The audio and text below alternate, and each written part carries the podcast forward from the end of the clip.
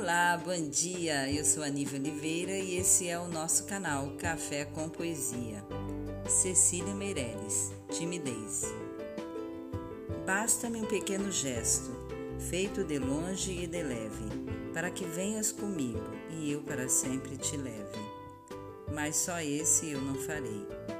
Uma palavra caída das montanhas dos instantes desmancha todos os mares e une as terras mais distantes. Palavra que não direi, para que tu me adivinhes entre os ventos taciturnos, apago meus pensamentos, ponho meus vestidos noturnos, que amargamente inventei. E enquanto não me descobres, os mundos vão navegando nos ares do certo tempo, até não se sabe quando, e